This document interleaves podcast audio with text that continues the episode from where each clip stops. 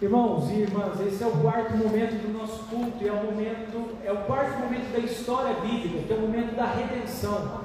É aquilo que o apóstolo Paulo em Gálatas fala, a plenitude dos tempos, o tempo perfeito.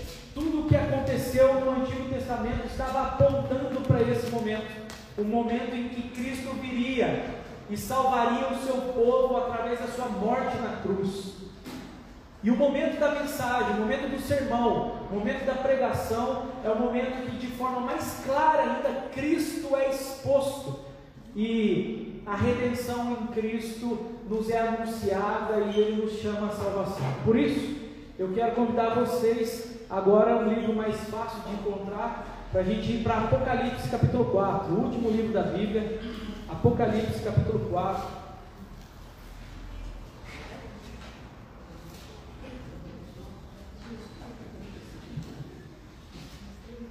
Capítulo 4 e capítulo 5.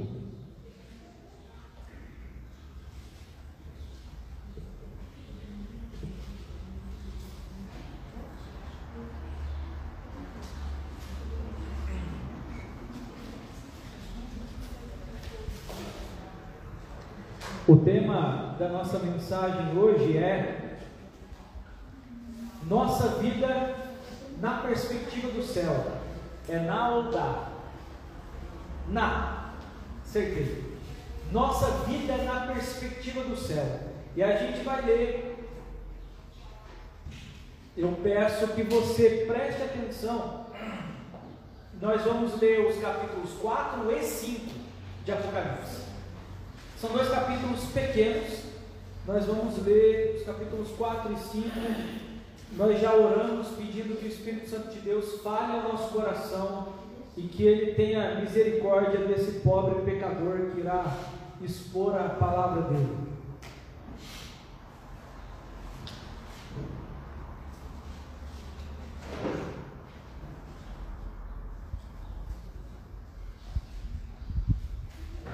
É, mantenha sua Bíblia aberta, porque o que eu pretendo fazer, enquanto a gente vai lendo, eu vou explicando e aplicando é, essa, o que a palavra de Deus nos diz. Então, Apocalipse capítulo 4 e capítulo 5, diz assim a palavra de Deus. Depois dessas coisas, olhei e diante de mim estava uma porta aberta no céu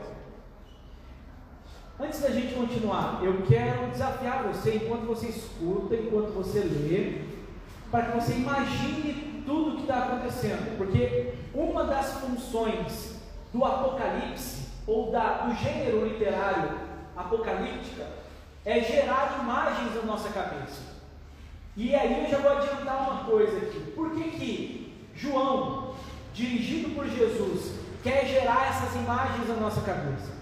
Porque o Império Romano, que domina sobre a maioria ali dos cristãos, o Império Romano, ele fazia uso de várias imagens. Então, o que João deseja é pegar algumas imagens já conhecidas do Império Romano e da cultura romana e também da cultura judaica e fazer uma reformulação na nossa cabeça. Para que essa reformulação nos dê perseverança e fidelidade na fé para que mesmo em meio às adversidades, as imagens mais fortes sejam as imagens vindas do céu, não as imagens vindas da terra. Então, preste atenção, vamos voltar à leitura. Depois dessas coisas, olhei, e diante de mim estava uma porta aberta no céu. A voz que eu tinha ouvido no princípio falando comigo, como trombeta, disse: Suba para cá e lhe mostrarei o que deve acontecer depois dessas coisas. Para que, e a gente vai fazer essas pausas, o que Jesus Cristo está convidando a mim e a você é, da mesma forma que aquela voz que falou com João no princípio do Apocalipse ali, é, como voz de trombeta, e ele caiu no chão como morto. Agora essa voz fala de novo e fala para ele: suba para cá. Então acredite, espiritualmente, essa voz de Deus está chamando a mim e a você para que nós adentremos a essa porta aberta no céu. Talvez ninguém vai cair num transe espiritual aqui. Poderia cair, não tem problema. Mas nós somos convidados agora a entrar por essa porta do céu. É, é, é, é isso que o texto bíblico, que a palavra de Deus quer fazer conosco. Continua, versículo 2: Imediatamente me vi tomado pelo Espírito, e diante de mim estava um trono no céu, e nele estava sentado alguém. Aquele que estava sentado era de aspecto semelhante a jaspe e sardônio. Agora vocês entenderam por que eu coloquei a pedra de jaspe e sardônio no grupo Publicações. É, as duas pedras têm é, uma, uma, um, uma expressão mais avermelhada e alaranjada. Então é como se ele tivesse vendo esse trono é, flamejante com uma cor de fogo vermelho ah, como jaspe e sardônio, que são duas pedras relativamente parecidas. Continua.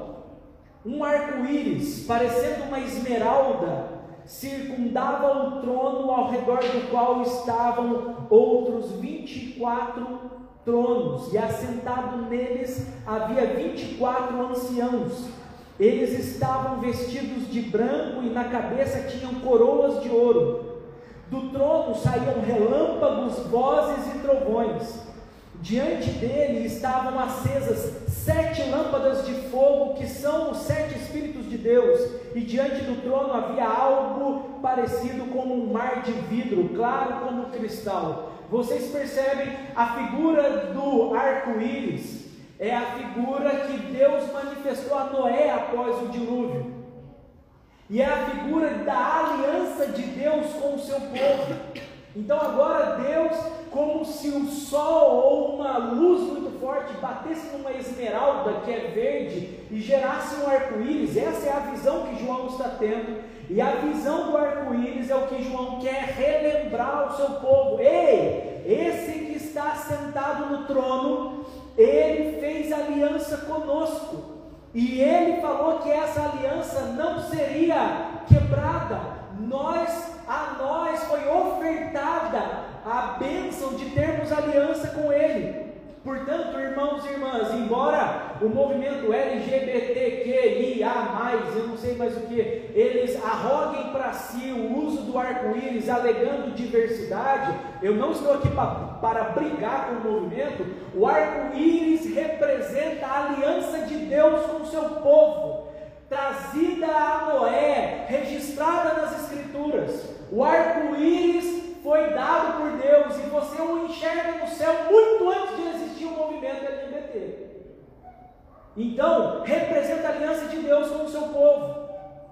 E é isso que Deus está mostrando no seu trono agora, e diz assim que ao redor do qual desse trono estavam outros 24 tronos, assentados neles 24 anciãos esses 24 anciãos, 12 mais 12, são uma representação da igreja de todos os tempos. No livro de Apocalipse, várias vezes, usando algumas imagens, a igreja, o povo de Deus de todos os tempos, é representado através de algumas imagens. Eu não vou dar spoiler do que vai aparecer na frente, tem uma imagem muito controversa no meio cristão que vai aparecer lá no capítulo 12. É, que diz respeito à mesma coisa. Por que, que a igreja de todos os tempos? Israel foi constituída de 12 tribos. O povo de Israel foi constituído de 12 tribos. E quando Jesus chama os apóstolos, ele chama 12 apóstolos. E aí a nossa briga agora é dizer quem que entrou no lugar do Judas Iscariotes, o Matias em Atos ou o apóstolo Paulo. Eu não sei quem vai resolver essa briga, tá? Mas a, quando Jesus chama doze para caminharem com ele e enviá-los a pregar, esse é o significado da palavra apóstolo. Jesus chama doze por quê? Para mostrar que esses doze que, que ele está chamando são o novo Israel de Deus. Então, agora, juntando o Israel do Antigo Testamento, o Israel do Novo Testamento, os 24 anciãos representam aqui a igreja de todas as eras. E esses 24 anciãos, diz o texto bíblico, que eles estavam vestidos de branco e na cabeça, na cabeça tinham coroas de ouro. Por que, que branco, porque é impossível ser igreja sem ser lavado, alvejado pelo sangue do Cordeiro. Eles estão vestidos de branco porque eles pertencem ao Cordeiro que os purificou e lhes deu vestes novas, e eles permaneceram fiéis ao Cordeiro. Eles têm coroas nas suas cabeças, sabe por quê? Porque o Cordeiro venceu e lhes deu coroas. O texto bíblico continua. Do trono saíam relâmpagos, vozes e trovões. É, toda essa figura do trono, você fica imaginando saindo vozes, relâmpagos e trovões do trono, mostram o poder gigantesco de Deus. E é a maneira que João conseguiu é, descrever a visão que ele estava tendo. É, e diz também que diante dele estavam acesas sete lâmpadas de fogo, que são sete Espíritos de Deus, ou, como a gente viu, o Espírito sétuplo, ou seja, o Espírito perfeito, ou seja, o Espírito Santo de Deus. Versículo 6: E diante do trono havia algo parecido como um mar de vidro, claro como cristal é, essa figura, ela captura muito a minha imaginação e me traz assim um sentimento muito gostoso na alma. E eu vou explicar para você por quê. Na Bíblia e nos e nos escritos antigos também, o mar é uma figura tempestuosa. Não é sem motivo que no Novo Testamento o mar se revolta, Jesus está fazendo o que? Dormindo no barco, porque ele sabe que Deus é o Criador do mar, mas o mar também representa guerras que acontecem, o mar tempestuoso, as vagas procelosas que falam o hino, o mar representa um, um, caos, uma revolta, algo que pode engolir e acabar com os seres humanos. O mar representa isso.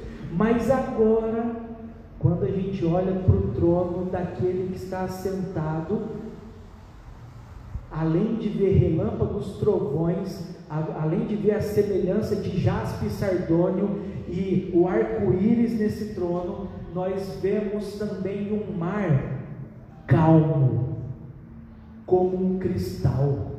O mar está calmo. Sabe por quê, irmãos e irmãs, que debaixo dos pés daquele que está sentado no trono, o mar parece como um cristal? Porque ninguém pode arvorar-se, ninguém pode rebelar-se contra ele, e toda a adversidade, todo o, aquilo que o pecado trouxe no mundo, todo problema, todo caos, toda guerra estão debaixo dos pés dele e ele tem total controle sobre tudo. Diante dele, o mar não é revoltoso, o mar parece é, vidro, parece cristal, está calmo. Isso capta muita minha atenção e quer captar a atenção daqueles para os quais João escreve, para nós aqui hoje em 2021, sabe por quê?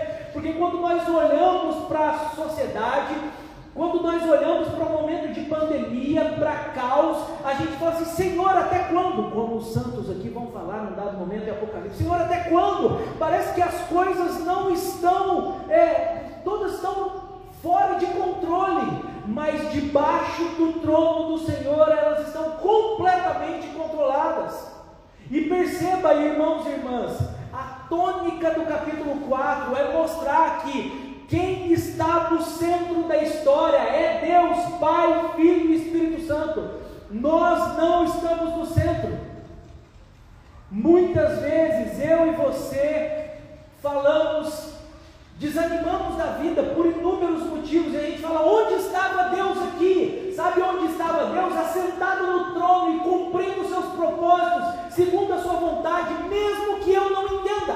Ele permanece sentado no trono, o mar não se revolta contra ele, guerras não lhe pegam de surpresa, pandemias não lhe pegam de surpresa, ele é soberano sobre tudo e todos, e essa visão quer captar o meu e o seu coração, para que em momentos de adversidade, em momentos de extrema dificuldade, de perseguição, de dor, de sofrimento, nós olhemos para o trono daquele que está sentado e saibamos que está tudo certo está tudo certo.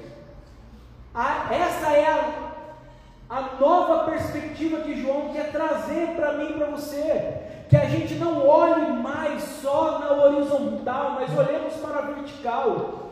João, inspirado pelo Espírito de Deus, quer convidar a mim e a você, nos momentos mais variados da nossa vida, principalmente nos de dor, a adentrarmos as portas do céu e termos uma visão do trono de Deus. Porque só há estabilidade e firmeza no trono de Deus. Eu e você somos instáveis. O mundo é líquido, é vapor, é volátil.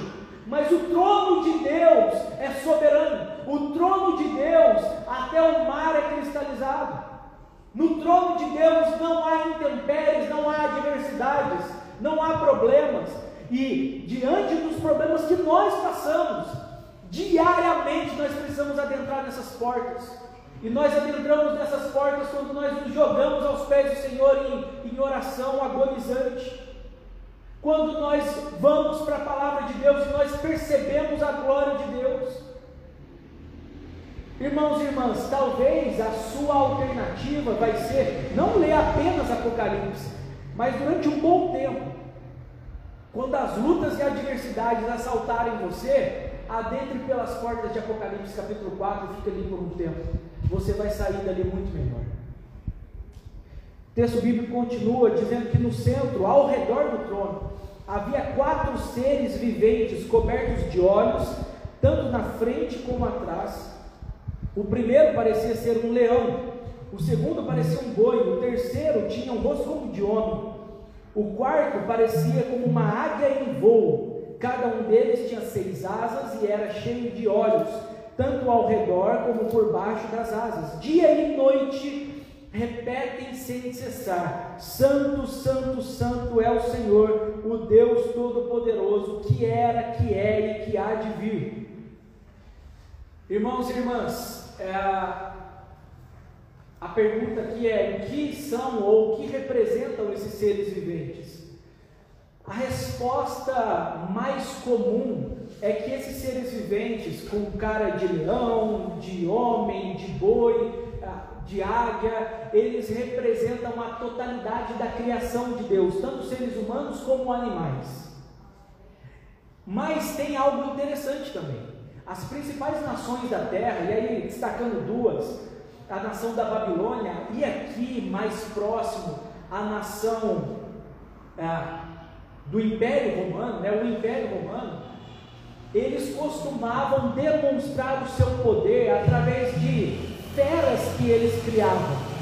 E não era é, sem é, intenção nenhuma que quando muitos judeus andavam pelas cidades em que eles moravam, eles viam a representação do Império Romano numa águia.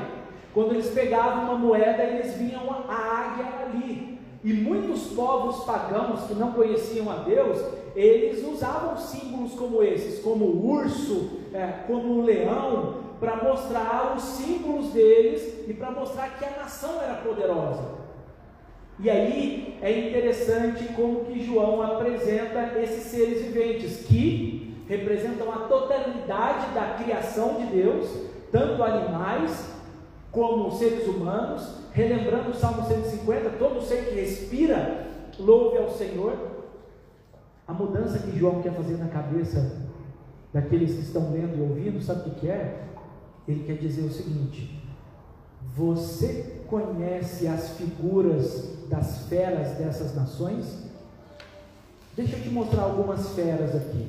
Um leão com seis asas, com olhos por dentro e por fora. Provavelmente a questão dos olhos, provavelmente seja que esses animais, essas feras que são apresentadas, quer falar a respeito de um conhecimento profundo que eles têm, porque eles enxergam com bastante nitidez, enxergam de todos os lados. E ao dizer isso, o apóstolo João quer mostrar para os crentes o seguinte: cotidianamente, todos os dias vocês andam por aí e vocês veem a figura da águia romana, né?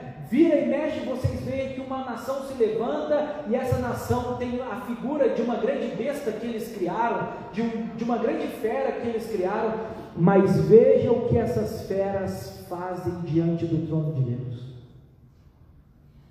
Eles têm o conhecimento daquele que está sentado no trono, talvez seja o motivo dos olhos. E o que eles fazem?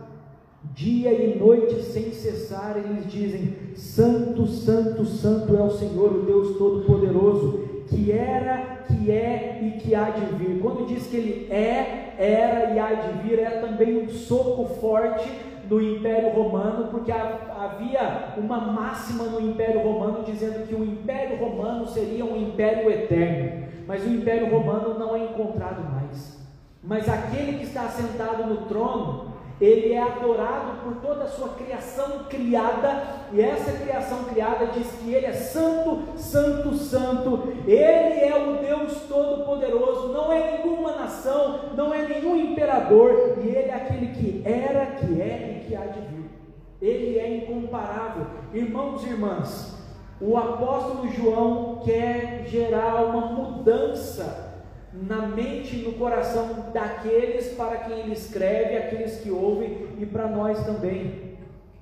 Quais são os símbolos de poder? Quais são os símbolos que muitas vezes geram temor na nossa mente e no nosso coração? Todos esses símbolos não passam de coisas criadas, e todo ser que respira, se não faz isso hoje, um dia fará, se prostrará diante do trono do Senhor. O que Deus quer gerar no nosso coração é: por que, que você teme essas coisas? Se essas coisas são subservientes, se são servos de Deus, se não se comparam a Deus. A águia, como num voo, ela se prostra diante do trono do Senhor e o adora, dizendo que Ele é quem tem todo o poder. O que que você, ao ver essa imagem, capta o seu entendimento, o seu coração, a sua alma e faz você temer? Deus quer reconfigurar isso no meu e no seu coração para que a gente tema somente a Ele. Afinal de contas, Jesus diz que a gente não tem que temer quem pode matar só o corpo, mas tem que temer aquele que pode matar a alma e mandar para o inferno. E não é Satanás, é Jesus que pode. Isso precisa ser reconfigurado na nossa mente. Caminhando para o encerramento do, do capítulo 4, diz assim: toda vez que os seres viventes dão glória, honra e graças àquele que está sentado no trono e que vive para todo sempre, os 24 anciãos se prostram diante daquele que está sentado no trono e adoram aquele que vive para todo sempre. Eles lançam as suas coroas diante do trono e dizem: Tu, Senhor e Deus nosso, eu vou parar aqui, sabe por quê? Havia uma frase de adoração ao imperador que dizia as mesmas palavras: Tu, Senhor e Deus nosso. Então, nesse momento, propositalmente, João usa a mesma frase para falar que esse que é Senhor e Deus nosso é aquele que está sentado no trono, não é o imperador de Roma. Diz assim: Tu, Senhor e Deus nosso, és digno de receber a glória, a honra e o poder. Por quê? Porque criaste todas as coisas e por tua vontade elas existem e foram criadas. Oh, irmãos e irmãs, a gente precisa diante das adversidades que a gente passa, a gente precisa de uma nova perspectiva, e a perspectiva que vai trazer vitalidade, vigor, saúde para nós é a perspectiva do céu. A gente precisa constantemente entrar pelas portas que o Espírito Santo de Deus está abrindo nas Escrituras Sagradas para que a gente enxergue a glória daquele que está sentado sobre o trono. E enxergando essa glória daquele que está sentado sobre o trono, a nossa vida seja remodelada, reorientada, transformada. Porque a gente só olha muitas vezes o que está acontecendo aqui, poxa, não vai, o mundo está indo de mal a pior, tem pandemia, tem movimentos contrários à fé que estão se levantando e se colocando como soberanos, como os melhores de todos. A gente precisa entrar por essas portas. A gente precisa perceber que se existem pessoas que dizem frases inumeráveis, frases diferentes talvez, falando que sei, que a fé cristã é retrógrada e vai acabar, a gente entrar no trono de entrar pelas portas dos céus, enxergar o trono de Deus e ver que Ele é aquele que era, que é e que há de vir, que Ele é o santo, que Ele é aquele por meio de quem todas as coisas foram criadas e pela vontade dele vieram existir. Se foi pela vontade dele, ele não perdeu o domínio da história. E falando sobre o domínio da história, não se preocupe, eu vou tentar ser um pouco mais rápido aqui no capítulo 5, mas o capítulo 5 diz assim: Então vi na mão direita daquele que está assentado no trono um livro em forma de rolo, escrito de ambos os lados e selado com sete selos. Vi um anjo poderoso proclamando em alta voz: Quem é digno de romper os selos e de abrir o livro? Mas não havia ninguém, nem no céu, nem na terra, nem debaixo da terra que pudesse abrir o livro ou sequer olhar para ele. Irmãos e irmãs, não é nos dito nesse momento é, o que está escrito nesse livro, mas o começo do capítulo 4, João diz assim: Olhei e diante de mim estava uma porta aberta do céu, a voz que eu tinha ouvido no princípio falando comigo, como trombeta, disse: Suba para cá e lhe mostrarei o que deve acontecer depois dessas coisas. Quando João é levado aos céus para enxergar o trono de Deus, é dito que ele vai ah, ver as coisas que hão de acontecer. Suba para cá e lhe mostrarei o que deve acontecer depois dessas coisas. Mas quando ele vê o trono de Deus, ele não vê as coisas que vão acontecer, ele vê Deus no trono. Por isso, provavelmente, o que existe nesse rolo, nesse pergaminho selado com sete selos, são os desígnios, são é, os feitos de Deus na história, aquilo que Deus há de liberar sobre a terra para que aconteça. Mas nós vamos enxergar, e depois, quando a gente for é, pelos sete selos, nós vamos enxergar que o chamado de Deus para nós agora é que a gente enxergue a realidade de uma nova perspectiva. E aqui eu preciso fazer um parênteses. Sabe por quê, irmãos e irmãs? Nós que somos crentes no Senhor Jesus, a gente precisa entender uma coisa: a realidade do céu é muito mais real do que isso aqui. A realidade do céu é muito mais real do que isso que nós vivemos aqui. Existe um mundo espiritual e nesse mundo espiritual existe um Deus que reina a partir dos céus, que reina sobre toda a terra. Esse Deus não reina só nos céus, ele reina sobre a terra. E aí a pergunta que é gerada no nosso coração é: se ele reina na terra, por que tanta coisa ruim acontece?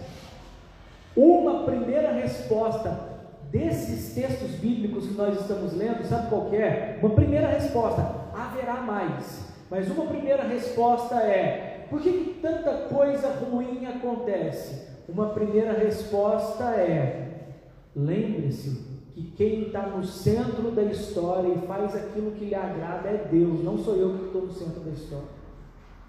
Por isso eu preciso enxergar a história a partir da perspectiva de Deus. E olhando nesse momento, o apóstolo João fala que não havia ninguém que pudesse nem olhar para o livro. E o versículo 4 do capítulo 5 diz: Eu chorava muito, porque não se encontrou ninguém que fosse digno de abrir o livro e de olhar para ele.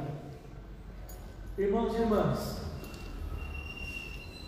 João estava na expectativa de que os desígnios de Deus sobre a terra, de que ele, ele pudesse compreender coisas que estavam acontecendo, mas não havia ninguém digno nem de olhar para o livro. Então João chora muito, porque ele imagina, ele sente como se a história tivesse sem um controle.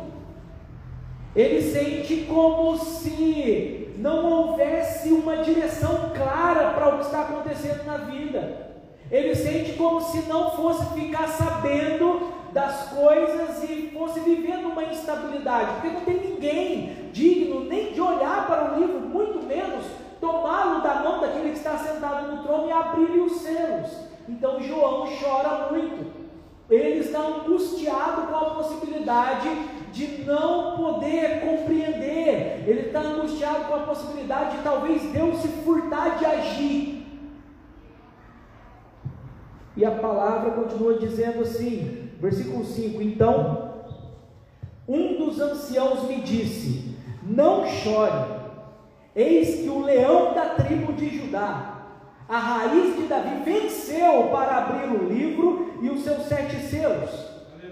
Depois vi um cordeiro que parecia ter estado morto em pé no centro do trono, cercado pelos quatro seres viventes e pelos anciãos. Esse cordeiro tinha sete chifres, poder, sete olhos, conhecimento perfeito, que são os sete Espíritos de Deus enviados a toda a terra, é o Espírito Santo de Deus, ele se aproximou e recebeu o livro da mão direita daquele que estava sentado no trono. Ao recebê-lo, os quatro seres viventes e os vinte e quatro anciãos prostraram-se diante do cordeiro. Cada um deles tinha uma harpa e taças de ouro cheias de incenso, que são as orações dos santos, e eles cantavam um cântico novo. Vou parar aqui. É algo interessantíssimo precisa captar o nosso imaginário, o nosso coração. É dito que um dos anciãos se aproxima de João e fala assim: Não chora, não. Sabe por quê? Porque o leão da tribo de Judá, a raiz de Davi, venceu para abrir o livro e os seus sete selos.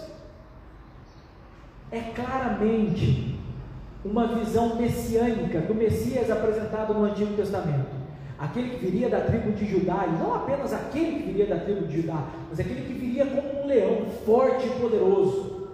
E também é falado que aquela profecia de que não faltaria descendente de Davi sobre o trono, está falando sobre ele agora, a raiz de Davi, ele é o rei messiânico. É isso que João ouve. Pergunta: o que, que João vê? João vê um cordeiro. Nós, muitas vezes, quando a gente passa por crises, dificuldades, perseguições, aflições, infelizmente, a gente tem dificuldade de enxergar o cordeiro. A gente quer só o leão da tribo de Judá. A gente quer o rei messiânico que vai vir, vai acabar com tudo e vai tornar tudo perfeito.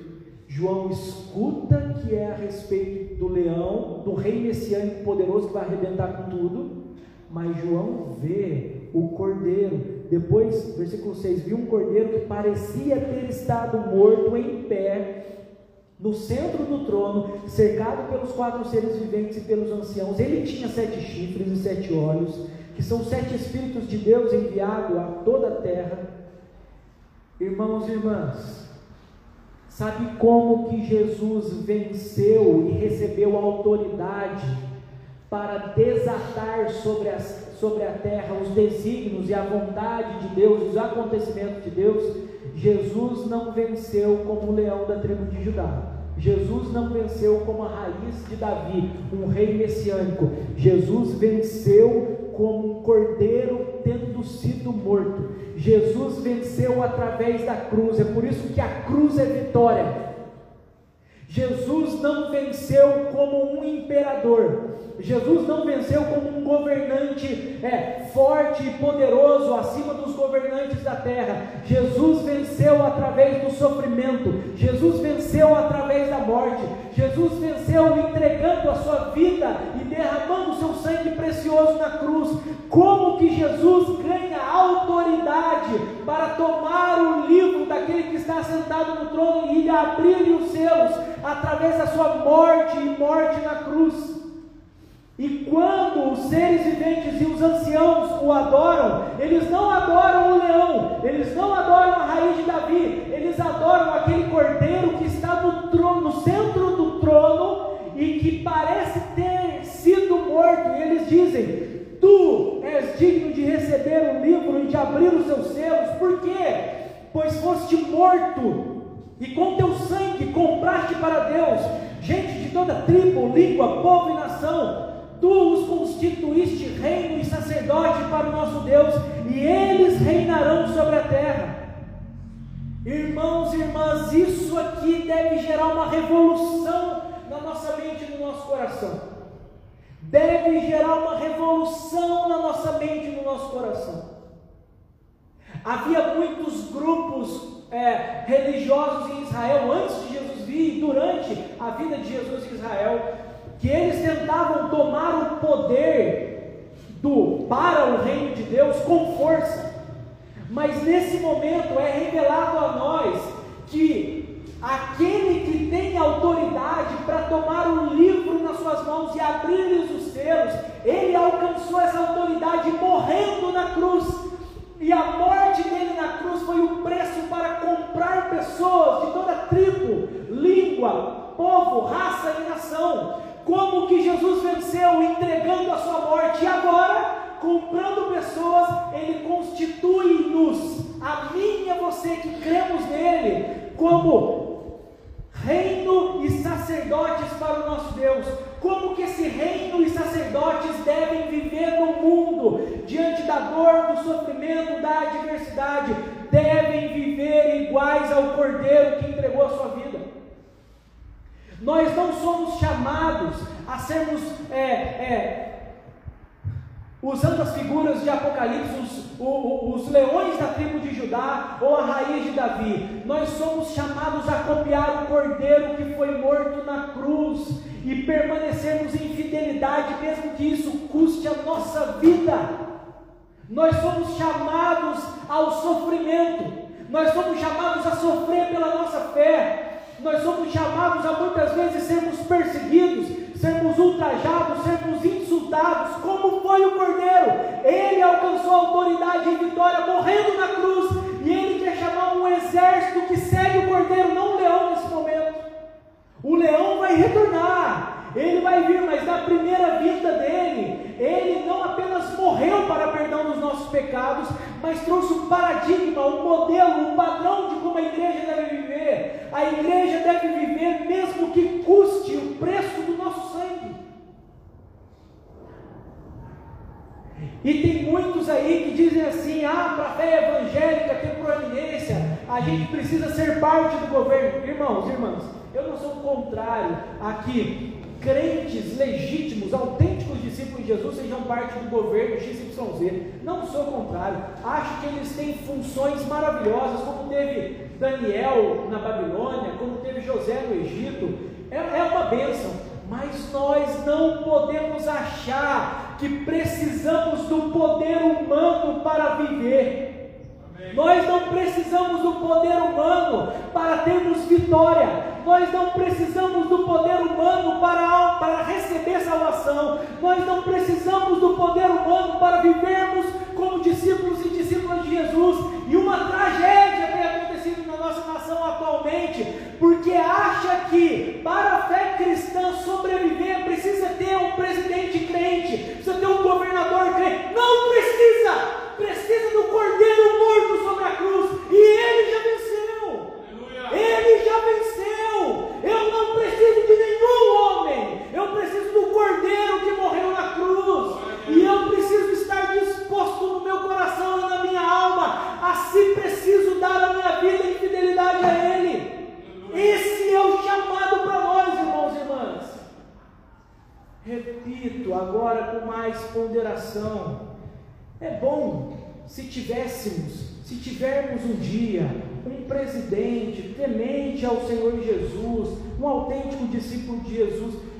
é maravilhoso, maravilhoso que viva os valores do reino de Deus, maravilhoso, mas a gente não precisa disso. As portas do inferno não prevalecem contra a igreja, nunca irão prevalecer. A gente não precisa disso. Temos que orar para que isso aconteça? Temos. Ore a Deus. Daqui a pouco tem eleição de novo. Ore, Senhor, me instrua a votar na melhor pessoa. Mas que eu não coloque o meu coração no poder humano. O poder humano é tão transitório quanto eu, tão passageiro quanto eu. Que eu faça o meu papel como cidadão, cobrando as autoridades que nós colocamos lá em cima.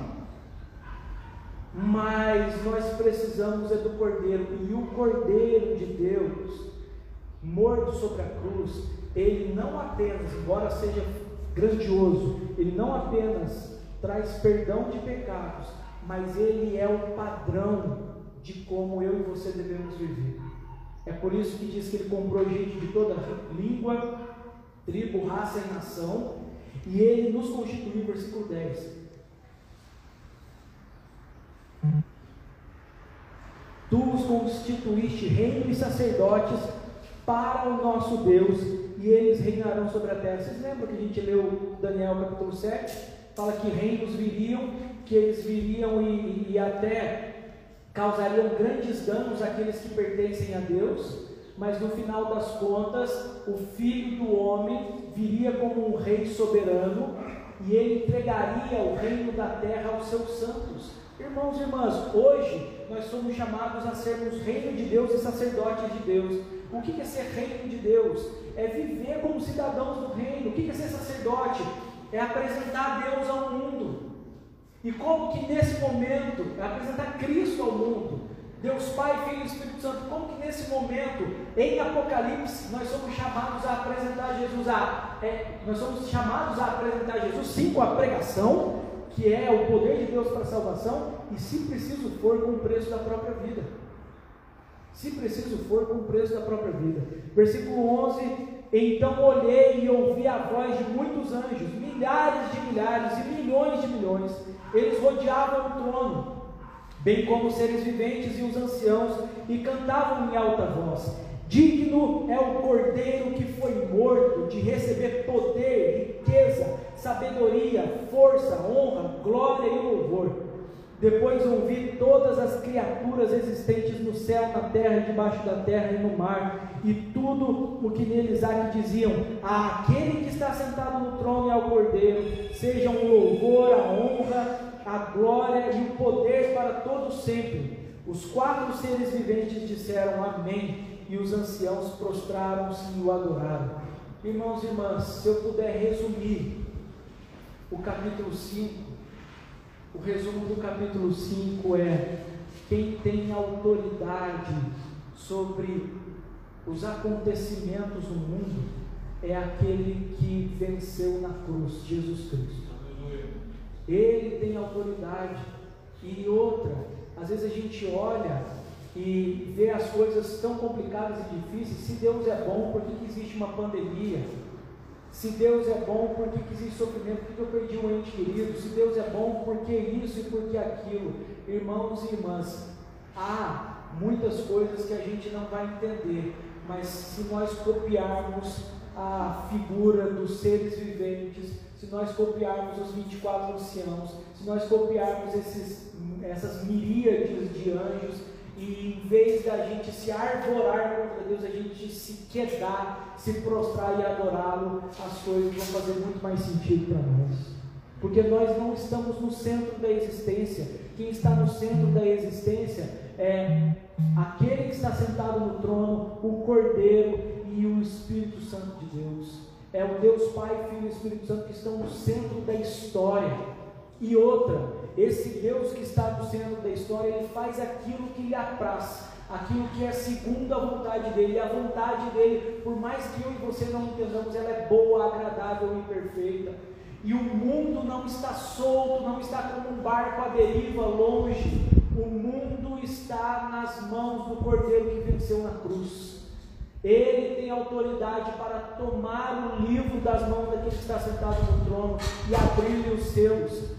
Nesse momento, nós somos chamados a ter uma perspectiva diferente da nossa vida. Isso, a nossa vida só vai ganhar uma perspectiva diferente se a gente entrar pelas portas do céu. Só vai ter uma perspectiva diferente se a gente se prostrar diante do Cordeiro que venceu na cruz e se a gente copiar esse Cordeiro com a nossa vida. Precisamos entrar pelas portas do céu. Precisamos adorar o Cordeiro que venceu. Precisamos copiar o Cordeiro na nossa vida diária como reino e sacerdote deles. Quero convidar você nesse momento a baixar sua cabeça e responder essa mensagem em, em oração. E eu vou pedir para o Flávio trazer para mim os elementos da ceia lá, a bandeja e um, e um copinho também com. Coloca um copinho para mim aí dentro. Por favor. Vamos ter um momento de, de oração, de resposta a essa mensagem.